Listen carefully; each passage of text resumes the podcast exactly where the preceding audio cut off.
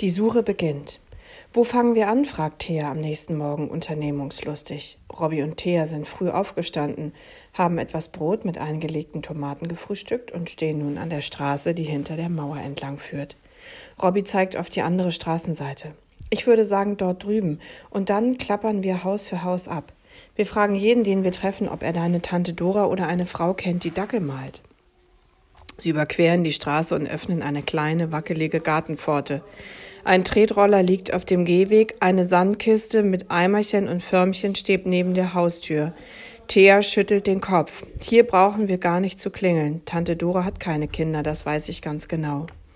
Sie drehen um und gehen zum nächsten Gartentor. Es ist aus Eisen und sie müssen sich kräftig dagegen stemmen, um es zu bewegen. Der Weg zur Haustür ist gepflastert, der Rasen frisch gemäht, sie klingeln. Niemand öffnet, niemand öffnet.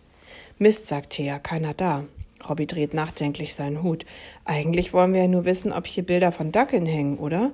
Das können wir doch auch herausfinden, wenn wir durch die Fenster gucken, schlägt er vor. Meinst du? Thea ist unsicher. Dürfen wir das denn? So einfach in fremden Gärten rumschleichen und durch die Fenster schauen? Robby, Robby sieht sich nach allen Seiten um. Er ist sehr gut darin, unbemerkt durch fremde Gärten zu schleichen. Es darf uns nur niemand dabei erwischen. Er holt etwas aus seiner Hosentasche, das aussieht wie ein kleines Stück Fell. Er klebt sich das Stück unter die Nase. Ist das ein Bart? ruft Thea erstaunt. Ja, sagt Robby, das ist praktisch.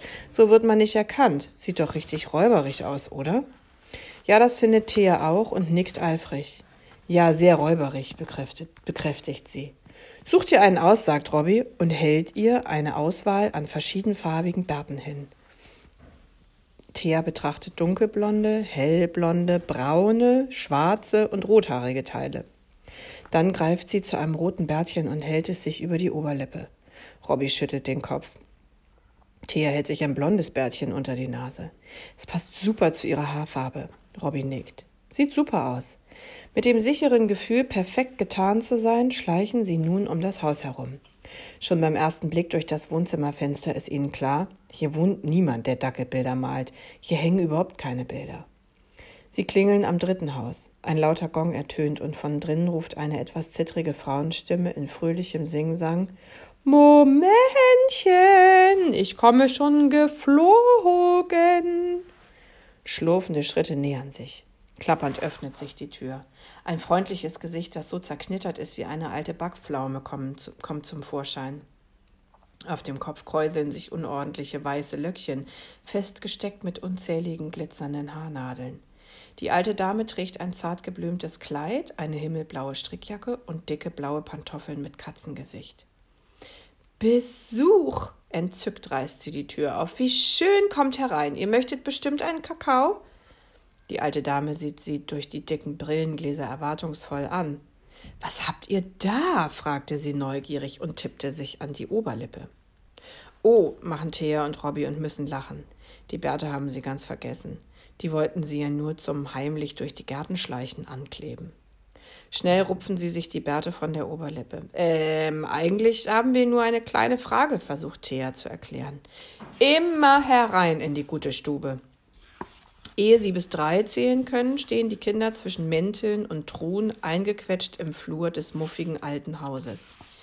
Wir wollten nur mal fragen, ob hier eine Dame wohnt, die Dackelbilder malt, versucht es Robby erneut. Die kleine, gebrechliche Frau strahlt. Da habt ihr Glück. Und ob hier eine Dame wohnt, das seht ihr ja wohl. Sie deutet auf sich und schmunzelt. Aber nun kommt erstmal mit ins Wohnzimmer. Nicht so schüchtern. Aber, macht Thea, Pappalapapp, fällt ihr die alte Dame ins Wort. Sie schiebt die beiden Kinder vor sich her. Setzt euch, macht es euch bequem. Sie deutet auf ein rotes Sofa, in dessen Ecken unzählige Puppen und Kuscheltiere sitzen. Ich koche euch jetzt einen schönen Kakao und dann sehen wir, ob wir hier irgendwo einen Dackel finden, den ihr malen könnt. Thea seufzt. Robby ist zufrieden. Einen geschenkten Kakao nimmt er immer gerne. Sie quetschen sich zwischen die Plüschtiere und Püppchen, Laut klappernd und summend werkelt die alte Dame in der Küche herum, bis sie schließlich mit zwei Tassen zurückgeschlurft kommt. Also ein Dackel sucht ihr, fragt sie und lässt sich langsam in ihrem roten, abgeschabten Uhrensessel nieder. Na ja, nicht direkt. Wir suchen eine Dame, die Dackel malt. Thea probiert den Kakao, aber der ist noch viel zu heiß.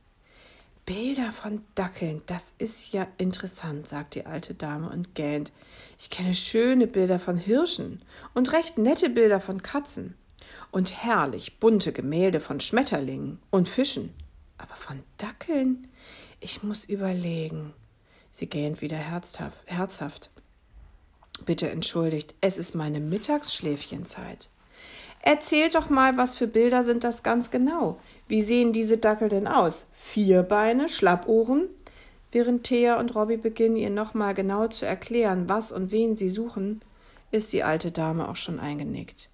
Ihr kleiner weißer Kopf ist auf die Brust gefallen. Sie atmet tief und regelmäßig. Thea rutscht vom Sofa. Nichts wie weg. Robby nickt. Eilig trinken sie den Kakao aus. Lecker, lobt Robby in Richtung Schnarchen. Warte mal, sagt er, als sie durch den Flur gehen. Er nimmt sich einen kleinen Zettel, der auf dem Telefontischchen liegt, und schreibt darauf Vielen Dank für den hervorragenden Kaukau. Thea malt schnell zwei Herzchen daneben. Dann verlassen sie leise das Haus. Das nächste Haus ist übersät mit Aufklebern. Keine Werbung. Vorsicht Hund.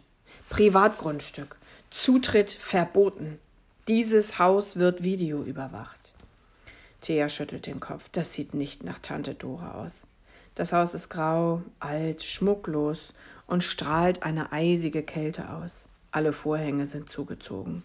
Thea fröstelt. Noch ehe sie klingeln, werden sie aus dem Innern des Hauses angeschrien. Haut ab! pöbelt eine Männerstimme. Und wenn ihr Diebe seid, die gerade die ganze und wenn ihr die Diebe seid, die gerade die ganze Gegend unsicher machen, dann könnt ihr gleich umkehren. Hier kommt ihr nicht rein. Ich ruf die Polizei, verschwindet. Wir sind keine Diebe, ruft Robby zurück. Das sagen alle, ihr wollt ja nur ausspionieren, dass jemand zu Hause ist, brüllt der Mann. Nein, wir haben eigentlich nur eine kleine Frage. Wohnt hier zufällig eine Dame, die Bilder von Dackeln malt?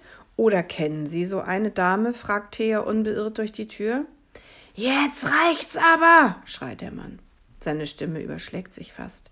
Hier wohnen nur, hier wohnen nur meine Frau und ich, und meine Frau ist kein Dackel und ich bin auch bestimmt keine Dame, und hier ist nichts zu holen, also haut endlich ab.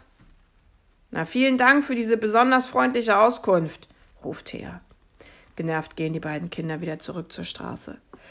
In der prallen Sonne ist es so heiß, dass man Spiegeleier auf den Autodächern braten könnte. Robby lüpft den Hut und wischt sich den Schweiß von der Stirn.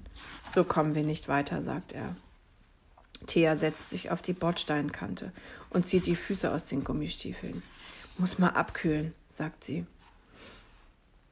Und seufzt, erklärt sie und seufzt. Du hast recht, wenn wir in dem Tempo weitermachen, klingeln wir noch in hundert Jahren an fremden Türen und trinken Kakaos bei netten alten Damen oder werden von wütenden Männern angeschrien, fügt Robby hinzu.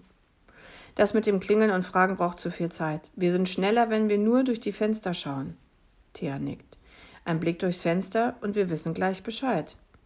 Wir dürfen uns eben bloß nicht erwischen lassen. Ich schlage vor, wir schleichen jetzt einfach nur noch um die Häuser herum und checken all die Bilderlage, sagt Robby und zieht die Schnurrbärte wieder aus der Hosentasche. Los geht's. Und wirklich, sie kommen jetzt viel schneller voran. Im Eiltempo drücken sie sich an Häuserwänden entlang, klettern über Zäune, kriechen durch Büsche und spähen durch die Fenster. Sie sehen große und flache Fernsehbildschirme in fast leeren Räumen, Sofas mit bunten Kissen in vollgestopften Zimmern, behäbige Sessel, knallbunte Stehlampen, Truhen, Klaviere, Bücherregale und jede Menge Fotos und Gemälde. Aber kein einziges Dackelbild. Noch nicht einmal, noch nicht einmal ein ganz kleines. Im Schatten einer großen Tanne gönnen, sich, gönnen sie sich eine Verschnaufpause.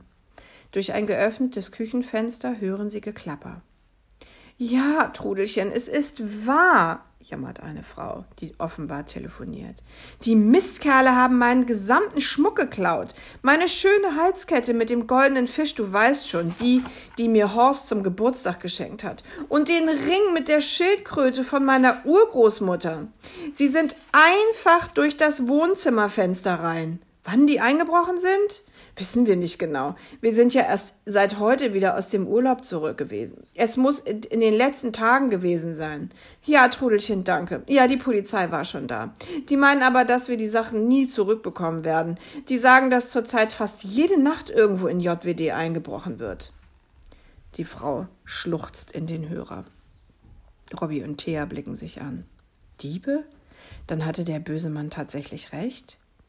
Thea läuft ein kalter Schauer über den Rücken. Und das mitten im Sommer? Ja, Trudelchen. Ja, ich schließe die Tür heute Nacht dreimal ab und mache alle Fenster zu. Versprochen. Ja, tschüss. Dann legt die Frau auf. Auweia, sagt Thea. Robby nickt. Kein Wunder, dass der Mann Angst vor Dieben hatte. Schweigend ziehen sie sich ziehen sie weiter und schauen durch verschiedene Fenster. Plötzlich schaut Thea Robby fragend an. Sag mal, würde deine Oma auch? Robby bleibt empört stehen. Du meinst, irgendwo einbrechen? Nein, nie im Leben. Oma Hilde nimmt nur was von den Leuten, die zu viel haben, und dann verteilt sie es an die, die zu wenig haben. Wie geht das, will Thea wissen. Es wohnte mal eine nette alte Dame in unserer Straße, die war sehr arm, erinnerte sich Robby. Sie hatte einen großen Hund, der hieß Coco. Ihr Geld reichte aber kaum aus, um die Miete und das Essen für Coco und sich zu bezahlen. Da hat Oma nachts aus einer Garage von sehr reichen Leuten ganz viel Hundefutter stibitzt und bei der alten Frau vor die Tür gestellt. Thea wackelt nachdenklich mit ihren Zehen in den Gummistiefeln. Na ja, aber das ist doch auch Klauen. Also erlaubt ist das nicht, wendet sie ein. Nee, gibt Robby zu, erlaubt ist das nicht. Theas Zehen in den Gummistiefeln wackeln noch ein bisschen mehr. Aber nett von ihr, sagt sie. Robby nickt. Eben.